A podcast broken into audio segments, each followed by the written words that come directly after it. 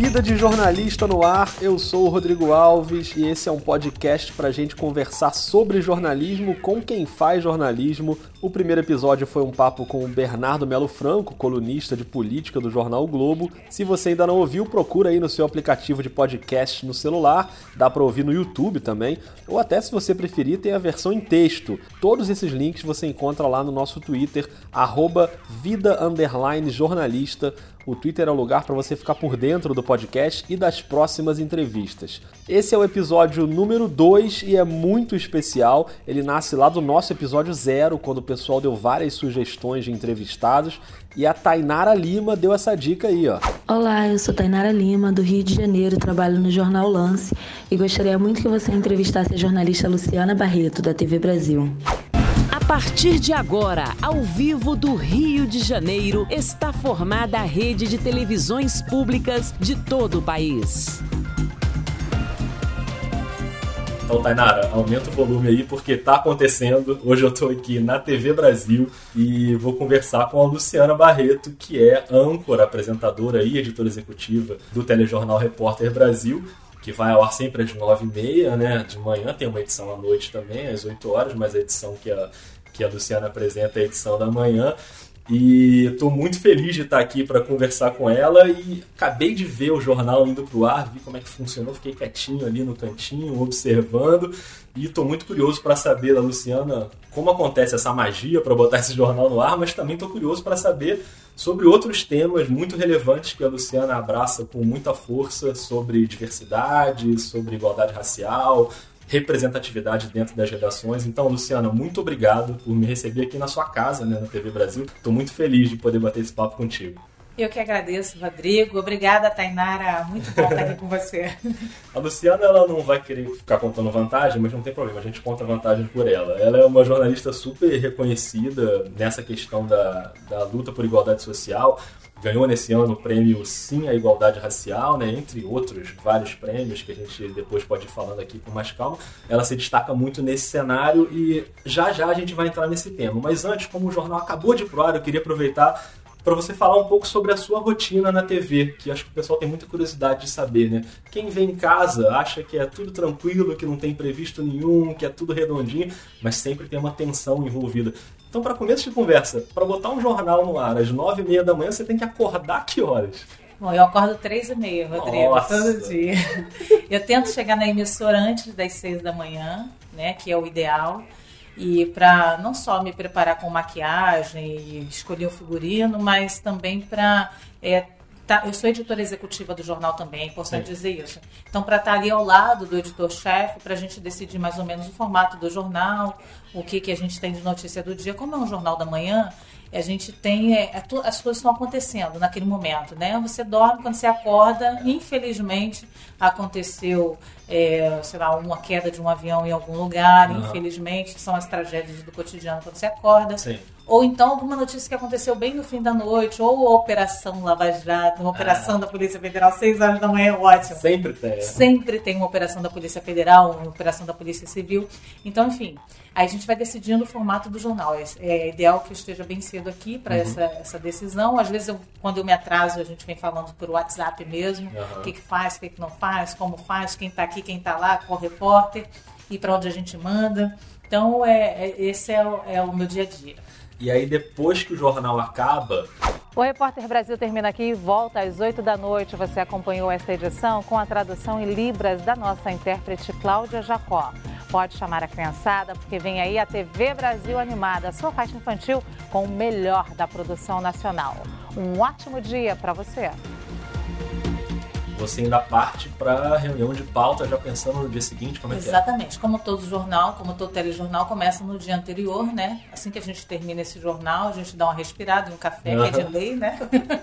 e aí a gente pega, vai para essa reunião, a próxima reunião, que é, começa às 11 da manhã, é uma horinha desse intervalo para a gente respirar e, e, decidir internamente também o que, que a gente leva para essa reunião. E nessa reunião a gente conversa com as praças. Nós temos quatro praças que participam dessa reunião, é Rio, Brasília, São Paulo e Maranhão, né? E decidimos o que, que a gente tem de matéria para o dia seguinte, ou as matérias mais frias, ou o que está acontecendo nas praças, ou então, atenção, amanhã pode rolar uhum. alguma coisa aí em Brasília, uhum. e a gente tá, fica atento, ó, coloca a repórter aí de plantão, porque pode ser que saia alguma coisa nesse sentido pra gente não denunciar aqui a notícia. É, tem que estar tá bem calçado, né? Agora, por mais que vocês se programem, na hora que o jornal vai pro ar, sempre tem algum imprevisto, alguma coisa técnica ou uma coisa que estava prevista e não aconteceu. Hoje, por exemplo, na hora, 10 segundos ali antes de entrar no ar, o seu ponto no seu ouvido deu um problema, você tirou, jogou, e você tem que se virar ali na hora, né? Como é que é lidar com esses imprevistos que quem está em casa não tem a menor ideia que eles estão acontecendo. Eu aprendi aqui na TV pública, Rodrigo, porque eu já trabalhei em muitas emissoras privadas também, eu sei como a gente tem um, é, uma riqueza de equipamento, de pessoal, e no, no, jornalismo público, na TV pública, a gente tem um, um, um material muito, muito mais escasso, uhum. né, muitas vezes. Então eu aprendi a lidar com bom humor. E eu, eu tirei vantagem. Falei, gente, olha, eu sempre digo essa frase, né? Dificuldades são oportunidades. Então eu achei que, a gente que eu poderia crescer muito com as dificuldades que a gente teria no trabalho, técnicas, né? Então hoje eu consigo fazer jornal, é, com rato, por exemplo, eu já fiz um jornal com rato no Sério? estúdio. Sim. Eu estava ao vivo, o rato veio me atacar. e eu terminei a minha frase. Nossa. O estúdio, todo mundo correu do estúdio. Essa é uma história cômica, Nossa, eu brinco aqui. Eu nem deveria estar falando isso, mas enfim. Eu não teria essa classe. É, e eu terminei lá porque eu estava ao vivo para a câmera, e todos os câmeras todos correram e eu continuei até terminar a frase e finalmente correr, é claro. Claro. Mas é, a gente faz é, jornal com essas dificuldades técnicas, né? É, infelizmente, a gente muitas vezes tem em alguns, alguns locais é, até um sucateamento né, dos, sim, sim. dos locais públicos, a gente sabe disso.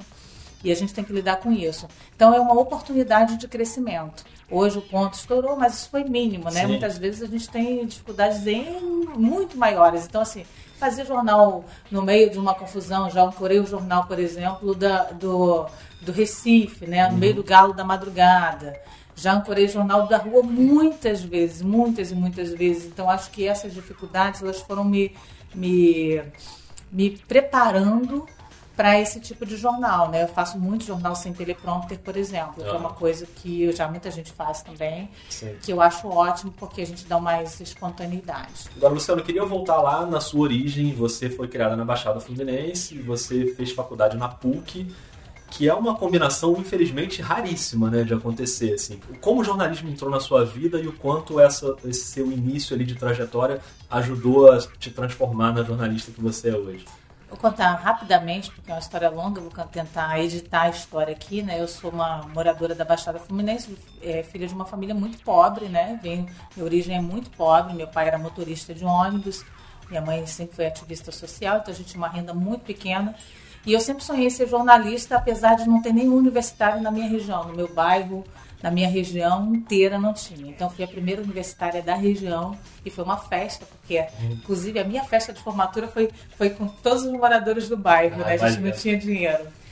E eu consegui entrar na PUC através de um projeto social, né? Era PVNC, Pré-Vestibular para Negros e Carentes, depois chamado Educafro. E eu ganhei uma bolsa na PUC, na época não existia cotas, fiz vestibular normal e ganhei uma bolsa que só era possível estudar na PUC, ganhando essa bolsa integral de 100%. Sou muito ah. grata à PUC, até hoje ele tem, a PUC tem esse projeto que é, que é muito interessante. E esse sonho de entrar no jornalismo, eu acho que tem muito a ver com a minha história de vida lá na periferia, lá na Baixada Fluminense, né?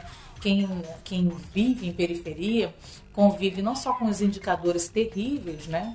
Como é a experiência de você, por exemplo, sair para a escola e atravessar um corpo, né? Uhum. Que tem muitas mortes nas periferias, assim como nas favelas. Na Baixada Fluminense tem muita execução, né? Aliás, esses 60 mil mortos no Brasil eles estão em algum lugar. É. E eles estão aí, nas periferias. Então, muitas vezes as crianças convivem com isso, né? Atravessam corpos, é a falta de saneamento básico, é pegar água para tomar banho, porque não tem água, é o esgoto passando na rua muitas vezes.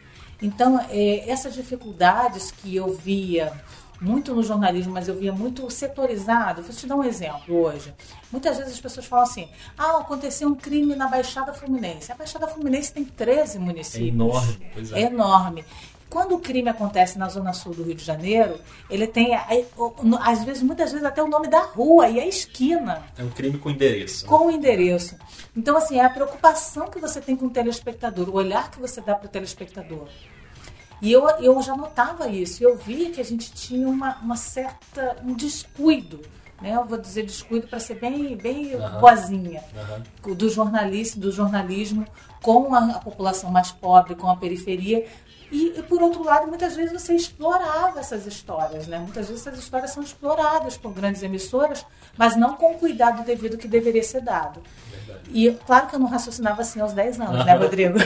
Isso foi uma construção e finalmente eu decidi ser jornalista e trabalhar, atuar é, contra isso e dando visibilidade, não digo dar voz porque todo mundo tem voz, mas dar visibilidade ao que é negligenciado pela grande mídia. E aí tem um ponto da sua trajetória que eu queria que você comentasse. Primeiro que você disse que gostaria, de início, você gostaria de trabalhar num jornal impresso, né? no Jornal do Brasil, até você falou. Já até me identifiquei de cara, porque eu trabalhei oito anos no Jornal do Brasil e foi uma escola incrível para mim.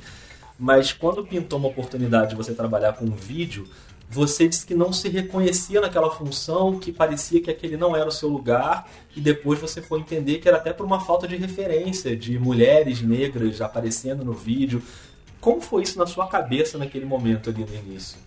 Hoje o meu ativismo está muito na questão da mídia e é, eu trabalho, a gente vê a televisão no Brasil, hoje mesmo tinha um comentário no meu Facebook sobre isso. Uhum. Alguém que mora na Alemanha falando que tem mais negros na televisão alemã do que na do Brasil. É. Ponto fato. Você sai do, do Brasil, você vê muita representatividade. E, e, no Brasil, com 54% da população preta e parda, você não consegue essa representatividade na TV. E há uma resistência para que haja essa representatividade. Então, o, são muitas as consequências disso, muitas, mas no psicológico da população negra e pobre, né, e no psicológico da população negra, especialmente, porque falta uhum. essa representatividade, isso age diretamente. O que, que quer dizer? Quer dizer que a Luciana estava na, na, em Nova Iguaçu, nasceu em Nova Iguaçu, era uma menina pobre que queria ser jornalista, venceu algumas dificuldades, né? E eu detesto meritocracia, então não vamos falar em meritocracia, mas vencer algumas dificuldades ajudadas por, ajudada por projetos sociais, consegue entrar na PUC, quer ser jornalista, denunciar isso, mas ela tem uma limitação, e a limitação é você não consegue se imaginar num papel que você não conseguiu visualizar em nenhum momento. A televisão brasileira não é, ela é muito cruel. Ela é muito cruel com a população negra muito cruel. E quando ela colocava, principalmente até a década de 80 e 90, quando colocava um negro na televisão, por exemplo, na teledramaturgia, era com um papel de subalternidade. Então o negro era um escravizado, ou era o motorista, ou era a empregada doméstica. Eram os papéis que cabiam, porque os roteiristas não conseguem adaptar a cabeça deles também. É. Então, isso é muito cruel para a população negra, porque isso está dizendo exatamente até onde ela pode ir. Por exemplo, a criança negra diz onde você vai chegar, com o que, que você deve sonhar, porque ela está vendo aquilo ali, é o lúdico que está sendo trabalhado o tempo inteiro. Então, a Luciana não estava isenta disso. E aí, quando eu chego para o, o jornalismo, eu queria mesmo trabalhar no jornal impresso. Era minha luta, eu adoro, adoro escrever, até hoje escrevo meus roteiros, muitos roteiros, mas aí depois eu fiquei pensando que a minha resistência ao, ao, aparecer no vídeo, porque eu já trabalhava em televisão e tentava não aparecer no vídeo, e a minha resistência vinha desse problema que eu precisava trabalhar, e não, não só trabalhar, né? Trabalhei esse problema, como denunciar esse problema. Então hoje eu vivo de não só trabalhar, mas denunciar isso. Por favor, grandes emissoras, aliás, favor não, uhum, nem é favor. É favor. Grandes emissoras sejam justas com o Brasil, o Brasil precisa dessa justiça. Nós temos 54% da população preta e parda. Precisa se ver na televisão. Muita gente olhando a sua trajetória se apropria um pouco de trajetórias bonitas como a sua para construir aquele discurso do ah, tá vendo? Oportunidade é igual para todo mundo. Quem tenta, quem tem vontade, consegue. A Luciana conseguiu, por que, que os outros não podem conseguir? E não, isso é uma distorção de uma realidade né, que você sabe o quanto você foi exceção nessa trajetória, né? O quanto aquele pessoal que estava contigo desde o início, o quanto é difícil ir furando uma barreira atrás da outra, né? É porque o racismo ele é muito cruel, né? Ele entra no mercado de trabalho, por exemplo, dando uma ou outra vaga para se fingir, se travestir de bonzinho, uhum. de igualitário, né? E, e, e o racismo é, ele é sempre assim. Assim como na televisão ele coloca um ou outro ator e sempre os mesmos para se travestir de que nós temos aqui e só não temos mais porque infelizmente essa, esse ator ou essa atriz não está qualificado. O discurso é. é bem cruel. Isso. É um discurso muito cruel, né? Nós não temos mais jornalistas negros porque nós não temos jornalistas negros. A porta está aberta, mas a não porta tem. A porta está aberta, né? mas cadê? É. Que não é uma verdade. Claro. Não é uma verdade, né? A gente tem é, pessoas muito qualificadas, né? A qualificação é enorme entre os jornalistas negros, assim como todas as grandes minorias grandes minorias foi ah. ótimo. Mas assim como todas as minorias, muitas vezes as pessoas que estão nessa, nessa situação elas precisam se qualificar muito e muito e muito mais para conseguir uma vaga. Né? E quando ela consegue uma vaga é porque ela está extremamente qualificada, né? É. E mostra isso, por exemplo, a política de cotas mostra isso. Os cotistas eles entram com um coeficiente de rendimento um pouco menor na universidade quando eles ingressam e eles saem com um coeficiente de rendimento maior que os não cotistas. Uhum. As pesquisas já mostram isso. Quer dizer que ao longo da faculdade ele se esforçou extremamente para conseguir vencer esses obstáculos, uhum. que são outros grandes obstáculos, muitas vezes o racismo, o machismo, enfim, é isso que precisa. Agora, o racismo ele impede que você entre em, em determinados locais. A meritocracia, então, é uma inverdade. É uma inverdade, porque a gente está falando de, de é, o ponto de partida de um e outro é diferente, né? É uma corrida em que o ponto de partida de, por exemplo, de alguém, de um negro, está muito atrás que de um branco e muitas vezes, no caminho do negro, é se colocar obstáculos. A corrida dele ainda é uma corrida de obstáculos. Assim como a mulher enfrenta isso sim, também, sim. entendeu? Uma corrida de obstáculos. Ela tem que vencer todos os outros grandes obstáculos que são colocados na frente. Né? Tem uma história que é muito interessante, que está num livro de um, de, um, do, de um professor da PUC, é uma tese dele, e ele conta essa história de um jovem é, da PUC, um jovem do direito, e o melhor escritório de advocacia do Rio liga para a PUC e pede o melhor estudante do direito, uhum. né? pede a eles. E aí eles vão lá e mandam esse jovem, é um jovem de projeto, um menino negro, e vão para lá. Ele é o melhor coeficiente de rendimento. Então a gente está falando aqui, meritocracia, preste atenção. Ele chega lá no, no escritório, dá o currículo dele e esquece de botar o 9 a mais no telefone, sei lá, e volta uhum. para pegar o currículo e escrever. Chegou lá e estava escrito. É mulato. Nossa. Ele risca e coloca negro. E ele não é chamado. Isso mostra que mesmo você sendo o melhor, você não vai conseguir essa vaga. Incrível, né? A meritocracia é uma falácia. Ela não existe. O racismo é um obstáculo, por exemplo. Nessa corrida que eu falei, o racismo é um obstáculo e é um obstáculo grande. Muitas vezes ele é uma parede que não permite que o outro chegue é. ao ponto que ele quer chegar. E a gente discute muito é, na, nas redações o processo de seleção que as redações geralmente têm. As redações sempre vão buscar novos jornalistas, geralmente nos mesmos lugares, nas principais faculdades, geralmente tem um processo ali que já tem um funil muito grande. Como é que você acha que a gente poderia tentar melhorar isso? Assim, é abrir o olho para ir buscar mais gente na periferia. Eu sei que a gente tem alguns projetos que são bacanas, inclusive lá fora, de, de às vezes até anunciar vagas de emprego para a redação em classificados de jornais ou veículos que são mais voltados para a periferia. Tem mecanismos para fazer isso, né? Por que, que você acha que a gente não faz isso? Bom, a gente não faz porque, primeiro, a gente não quer. E uma pesquisa, eu vim recentemente dos Estados Unidos, eu fui convidada pelo governo americano, ainda era o governo Obama, foi no finalzinho do governo Obama, uhum. para estudar um pouquinho como funciona toda essa política deles lá. E aí uma pesquisadora que agora ela é a assessora, consultora, melhor dizendo, das, das grandes multinacionais do mundo, as maiores, contratam o serviço dela, ela desenvolveu uma pesquisa que diz o seguinte: você quando você vai contratar, você é, é, o, é o, CEO, né? você uhum. é o presidente da empresa, enfim, você tem o cargo de liderança e você vai contratar alguém. Quando você vai contratar alguém, a sua tendência é se preservar o seu próprio afeto. Isso quer dizer que você se entende como uma pessoa boa, inteligente, ok, você é um cara uhum. qualificado. instintivamente, o seu psicológico vai contratar alguém muito parecido com você. Sim. Então, assim, vai chegar lá vários candidatos e muitas vezes o parecido com você vai ser contratado. Porque você conserva esse próprio afeto.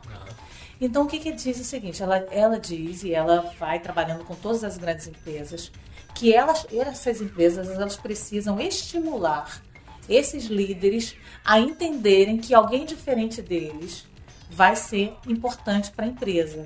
E aí ela prova no estudo dela que quando você agrega esse material diversidade, o faturamento da empresa aumenta. E isso daí as pessoas só ouvem isso, né? Isso. Números. É. O mercado ouve cifras. números, é. cifras. Então, enfim, ela consegue provar que quando você é, contrata alguém diferente e quando aquela empresa, aquele núcleo tem diversidade, aí, aí ficou provado que o rendimento e o faturamento dessa empresa aumenta em todos os níveis. Então, o que precisa ser feito no Brasil? Um estímulo. Uhum. Sem estímulos, a gente não vai conseguir. A gente precisa de estímulo. Por quê? Porque a gente está perdendo capital humano no Brasil. Então, a gente está perdendo. O mercado está perdendo dinheiro, as televisões estão perdendo audiência. Né? todo mundo está perdendo e as, e as pessoas qualificadas estão perdendo emprego. Ou seja, é, uma, é uma, um número, é um, um cenário em que todos perdem. E aí o que, que a gente precisa? Se livrar desse grande empecilho, essa grande muro que é o racismo, para quê? Para que todo mundo comece a ganhar em produtividade. É claro que algumas pessoas vão perder. Quem vai perder? privilégio, algumas pessoas vão perder. Privilegiados, pessoas que não estão qualificadas, mas que estão ali porque são aceitas nesse sistema uhum. racista. Porque tem um pensador que eu gosto muito, se chama Charles Mills, e ele diz o seguinte: todo branco, todo branco, independente da vontade dele, é beneficiado do racismo. Pronto. Todo branco. É, quer dizer, a vaga que você ocupou Poderia ter sido ocupada por um negro mais qualificado, mas ele foi rejeitado porque é negro e você é. ocupou. Uhum. Ponto. Todo branco é beneficiado pelo racismo. Mas nem todo branco precisa assinar o contrato, esse contrato racial. Uhum. Nem todo branco precisa. Então, o que, que a gente pode fazer? Se nem todo branco precisa assinar esse contrato racial, o que a gente precisa é fazer um acordo, um novo acordo, um novo contrato, em que todos assinem esse novo contrato para que a gente tenha essa diversidade, essa realmente essa diversidade e essa equidade. E na prática, no seu trabalho no dia a dia, no caso do Repórter Brasil, o quanto essa representatividade acrescenta para o jornal em exemplos práticos? É, o jornal tem um editor-chefe, né? É, o quanto a tua presença ali, não, não só como apresentadora, mas como editora executiva, ajuda na, na, na, questão decisória da pauta que vai entrar, da pauta que vai cair, um olhar para a questão de direitos humanos, que você é muito ligada nisso. Quanto no seu dia a dia a, a tua influência pesa para que o jornal seja mais diversificado, mais democrático? É, como toda jovem que entra no jornalismo, eu comecei com, como uma apresentadora, né? Uhum. Aquela que lê o que está escrito e é. tudo bem, né? E é claro que eu não me contentei com isso, porque não era isso que eu me propus lá na infância, como eu disse. Uhum. E aí eu fui cavando esse outro espaço. Conforme eu vou cavando esse outro espaço, eu vou cavando também, é, consegui esse, essa, essa vaga também de editora executiva, que eu tenho um poder mais de decisão, uhum. mas não precisava da vaga. O que aconteceu? Eu fui cativando a minha equipe. Uhum. Então, ao longo da minha, do meu, da, da, minha atuação, né, do meu ativismo, até fora da televisão e, e prêmio que eu ganho fora da televisão, é, esse ativismo ele vai cativando a minha equipe. Então, eu posso dizer hoje que eu tenho uma equipe aqui que não deixa passar absolutamente nada ligada à questão de direitos humanos, à questão étnico-racial, que é muito treinada, que o tempo inteiro está me perguntando, que me liga durante o dia, durante a noite. Você acha disso? Você ah. conhece isso? Isso aqui é uma pauta, você conhece fulano, você indica para isso, você indica para aquilo, porque eles estão antenados que essa questão é também uma vocação da TV pública. Porque o jornalismo público, e ele é muito importante, por que, que, ele é importante? Ele é importante porque ele, lá no início eu falei da Baixada Fluminense, dos 13 municípios, ele não negligencia a população que paga a empresa. Uhum. Isso é que é importante. O nosso pensamento é: a pessoa lá do Acre paga essa empresa, é o tá. contribuinte que paga essa empresa, assim como lá do Sul, como do Sudeste, como de São Paulo, como do Rio. Deveria até ser mais igualitário. O fato é, o, o, telespectador do Acre ele precisa ser tão respeitado quanto do Paraná, quanto de São Paulo, quanto do Rio de Janeiro, uhum. o que não acontece nas grandes emissoras. É. Ponto. O telespectador rico da Zona Sul tem que ser tão respeitado quanto da Baixada Fluminense ou quanto do interior do Rio, o que não acontece nas grandes emissoras. O negro tem que ser tão respeitado quanto o indígena quanto o branco, o que não acontece nas grandes emissoras. Porque aqui todos são contribuintes. Então a gente precisa respeitar o contribuinte. Então, o jornalismo público, isso já é uma vocação. Eles entenderam isso. Isso aqui é um entendimento da empresa, lógico. Claro. E é um entendimento da minha equipe aqui do jornal, o que, que deve ser notícia, o que, que não deve, como deve ser apropriada a notícia, como deve ser feita essa notícia. Hoje a gente teve um exemplo ali do, de uma matéria grande de basquete feminino. Isso, que eu adorei. Que muitas vezes é negligenciado até por empresas de esporte. É, verdade. Por quê? Porque é, é, é, é a visão né? A visão que a gente tem da sociedade, que, que o profissional muitas vezes carrega de casa, é. traz de casa. E, e ele tem a visão do que é importante do que não é importante, do que é pauta do que não é pauta, do que é notícia do que não é notícia. Agora, o que é notícia para quem? Essa é a grande pergunta. É notícia para quem? além da função de apresentador e de editor executivo, você produz reportagem também, né? Que no fim das contas é uma coisa que o jornalista adora, que é contar histórias e falar de temas que a gente julga relevantes. Fala um pouco sobre essa sua questão também de produzir reportagem. É, essa não está no meu contrato, então uhum. eu sempre faço o seguinte: eu, eu gosto de por fora, muitas vezes, é, por conta do meu ativismo, eu entendo que a empresa tem um material eu tenho um material humano, a empresa tem um material que, que, técnico que pode me disponibilizar. E eu acho que a gente pode contar algumas histórias. Então, às vezes, fora do meu horário de trabalho, eu tento pegar câmera, uhum. o sindicato vai me matar agora. Né? ninguém está ouvindo. Ninguém, ninguém tá, tá ouvindo. E eu tento pegar o câmera, uma equipe, eles sempre me disponibilizam uma equipe técnica. Então, fora do meu horário de trabalho, eu gosto de construir essas histórias. Eu gosto, assim, eu não sei quanto tempo eu tenho esse fôlego, Sim. não sei quanto tempo eu tenho vitalidade, juventude. Uhum. Então, quanto eu puder denunciar, o quanto eu puder anunciar, né? É, o quanto eu puder abrir, dar visibilidade, dar voz, eu vou fazer isso. Né? Daqui a uns dias eu acho que eu vou ficar cansada, uhum. não vou ter mais esse pique, mas por enquanto eu tenho muito pique para fazer isso e eu acho importante. Então eu conto várias histórias, assim, eu faço muitas, só faço série especial Sim. ou programa especial. Eu acabei de fazer um Caminhos da Reportagem, que é um programa de uma hora sobre o Mandela. E eu conto a história de quando o Mandela veio ao Brasil uhum. e um Mandela que ele é um Mandela vivo, é um Mandela que não morre, está dentro do movimento negro, muito vivo ainda. A imagem, o ícone, a ideia Mandela é muito viva entre nós, uhum. né? Em todos nós, né? Negros e brancos, brasileiros, americanos, enfim cidadão do mundo, Mandela, é uma ideia viva entre nós. E especialmente como ela é uma ideia viva aqui no Brasil. Conta essa história. E também fiz um, uma série agora especial, minha última, que se chama 14 de Maio, o dia seguinte, que é sobre a abolição, o processo de abolição, mas em vez do 13 de maio, o que, que aconteceu antes e como foi aquele dia, eu conto o que, que é esse processo de abolição ao longo da história, que na verdade é, foi feito de uma forma elitizada, e que colocou é, o negro, né, que é o, o cerne da questão para colocar o negro na situação que ele está hoje, né? Então, assim, logo, por exemplo, logo depois do processo de abolição, 1888, 1889 em a República, 1890 eles aprovam uma coisa que se chama Código Penal de 1890, que criminaliza boa parte da população negra. Então, assim, isso é só um dos exemplos do que tem na série e como isso é feito para que essa população carcerária, majoritariamente preta hoje no Brasil, né, mais de 70%, é, e como muitas vezes eles são criminalizados como jovens negros hoje ainda são sete em cada dez mortos no Brasil.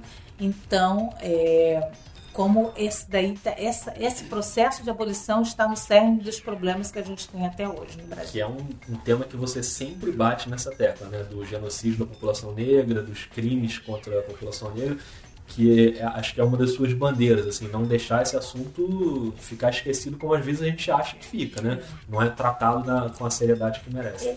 Eu, eu, às vezes eu tenho até sabe, um cansaço, sabe, Rodrigo? Porque é, o Brasil ele é campeão de homicídios em números absolutos no mundo. A cada ano a gente cresce, acabou de sair de novo o mapa da violência, de novo o Brasil é campeão de homicídios e cresceu mais ainda. Cresce sempre, sempre, sempre. É, são 60 mil mortos. É como se a cada mês caíssem três boingos com jovens negros dentro. Né? É, é uma coisa é uma coisa horrorosa. A gente mata mais que uma guerra. E isso não é uma coisa que deveria a gente nem não, não deveria nem falar de esquecer. Isso. Né? Lembrar, como assim lembrar? Porque isso nunca deveria ter sido esquecido. Isso é horrível. Não existe nada pior do que a morte ou o assassinato. A gente vive uma situação muito difícil no Brasil. Só que isso é negligenciado por quê? Por conta do racismo. Por que esse número tão horroroso ele é esquecido? Porque entre os mortos, quem morre é, é a qualidade de quem morre, e a qualidade entre aspas. Sim. Quem morre é uma população pobre, muito pobre, e uma população preta. E o discurso de ódio está aí fervente, efervescente no Brasil, para ainda é, somar ainda mais a voz de, de, que, de que a gente tem que aumentar a violência no Brasil. Então, assim, a gente está vivendo um momento muito ruim no Brasil. Momento muito ruim. Não só porque os números são péssimos, os números da economia são péssimos, os números de homicídio são péssimos, os números de turismo é péssimo. Ou seja, os números são péssimos.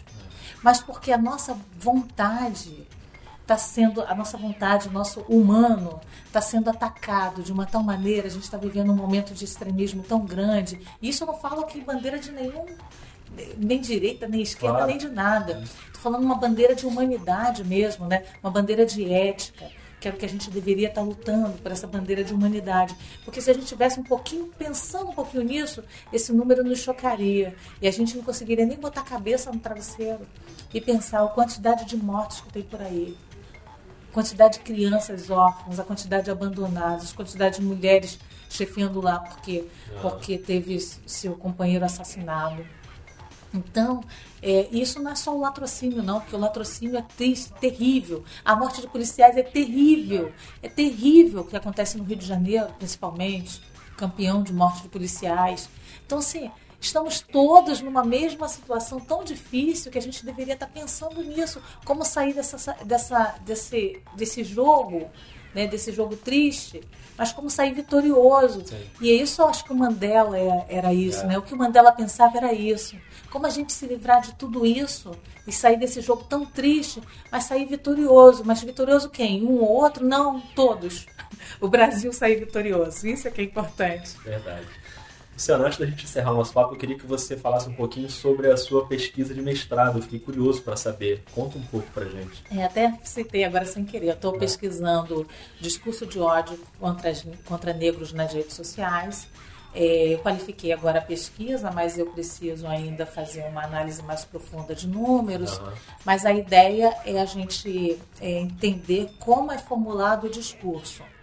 Não só quem é essa pessoa que faz o discurso de ódio, mas como esse discurso é formulado.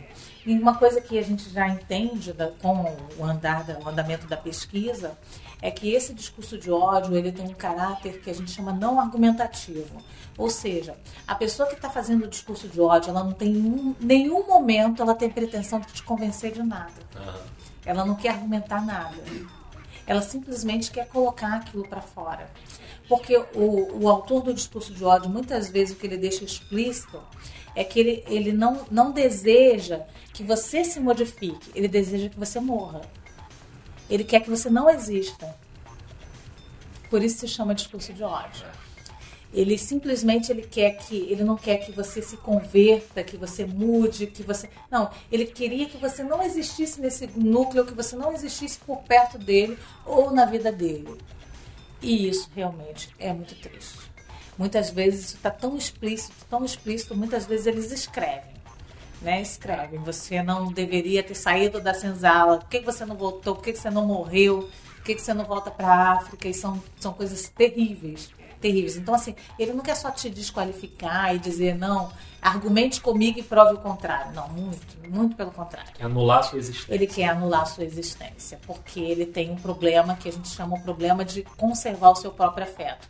A única forma dele se entender isso é um filósofo, um filósofo francês de origem grega, né, Cornelius Castoriadis, que, que vai na minha pesquisa, mas a única forma dele se entender é importante ou, ou uma pessoa boa é anulando a sua existência. Ele entende dessa maneira e ele formula esse discurso. Eu estou caminhando para aí, mas a pesquisa não é conclusiva, então a gente não pode falar mais que isso. Estamos ansiosos por ela. E, e diante desse cenário, eu queria que você encerrasse dando um recado para quem está começando na profissão, pensando em fazer uma faculdade na, na de jornalismo, e principalmente para os jovens negros, para os jovens de periferia, que talvez estejam numa dúvida agora, poxa, será que esse caminho é longo demais para eu percorrer? É esburacado demais? Será que eu consigo chegar até lá? E aí eu encerro te perguntando, vale a pena percorrer esse caminho? Eu vou dizer com uma outra afirmação. Você não tem opção, tem que percorrer esse caminho. A gente tem que percorrer esse caminho, sabe por quê? Porque os nossos ancestrais, eles tiveram que percorrer esse caminho. É uma dívida que a gente tem com a nossa ancestralidade. As pessoas foram aprisionadas, foram escravizadas, elas, elas sofreram é, penas de morte, elas sofreram é, muito com jornada de trabalho exaustiva de quase 20 horas, elas não comiam, elas foram chicoteadas. Não, então você pensa nisso e você fala, não tem como você pensar assim, ah, vale a pena não, você não tem opção. Você tem que percorrer esse caminho porque a gente precisa sobreviver e a gente precisa mudar. Quer dizer, você não tem opção. Todo mundo tem opção, claro. né? Todo mundo tem opção. Mas o que eu queria dizer é: pense e venha com a gente. Todos, né? O que eu queria dizer para o jovem jornalista? Eu acho que quem está entrando na faculdade agora precisa entender que o primeiro que o jornalismo mudou, segundo que a gente está em crise, né, Rodrigo? É, não está fácil. o mercado de trabalho está super difícil e que a gente precisa se entender nesse, nesse jornalismo segmentado. Uhum cada vez mais segmentado. Segmentado é, é segmentado de um lado do conteúdo, mas por outro lado é, é, acopla toda uma questão de multimídia. Então, assim, eu, por exemplo, trabalho em televisão, te falei que eu fico com o WhatsApp o tempo inteiro ligado, Isso. fico respondendo no Facebook, e ao mesmo tempo que eu tenho um, um lado que eu escolho para privilegiar o meu trabalho, que é o lado da questão de direitos humanos. Uhum. Então, sou ligada aos direitos humanos, é segmentado nesse sentido, mas, ou seja, eu tenho um público muito ligado aos direitos humanos, então é segmentado. O meu público que está lá me apoiando o tempo inteiro, né, que é a minha base, é um público ligado aos direitos humanos. Nesse sentido, ele é segmentado. Uhum. O meu jornal não é segmentado, é um é. jornal de notícia para todo mundo, mas o meu público é. Sim. E eu sou uma profissional multimídia que preciso estar o tempo inteiro antenado em todas as redes, em todos os locais, o tempo inteiro falando com todo, com, não só com esse público, com todo tipo de público. Ou seja, é, você tem que estar muito específico na tua área, saber exatamente onde, qual é a tua vocação. Eu adoro essa palavra vocação, né? Que é voz em ação. Qual é a tua vocação? E ao mesmo tempo é ser antenado com tudo que o jornalismo te pede hoje e que é muita coisa, tá, gente? Isso exige muita coisa. Então prepare-se. Não é fácil, mas é necessário. É necessário. Luciano, muito, muito obrigado por me receber aqui e por bater esse papo comigo. Aprendi muito e quero continuar aprendendo, vendo você pela televisão e acompanhando a sua carreira. Muito obrigado mesmo, viu? Rodrigo, foi um prazer. Legal. Então, para quem curtiu a conversa, fica ligado. Nos próximos episódios você encontra o Vida de Jornalista no seu aplicativo de podcast preferido e segue a gente no Twitter também, no arroba vida jornalista que eu vou postando os episódios novos por lá também. Um beijo para todo mundo, obrigado e até a próxima.